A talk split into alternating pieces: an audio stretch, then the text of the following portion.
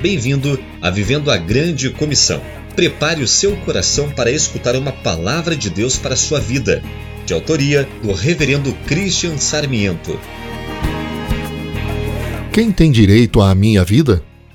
Senhor Jesus, tu disseste em Mateus capítulo 28, versículo 18: Toda a autoridade me foi dada no céu e na terra.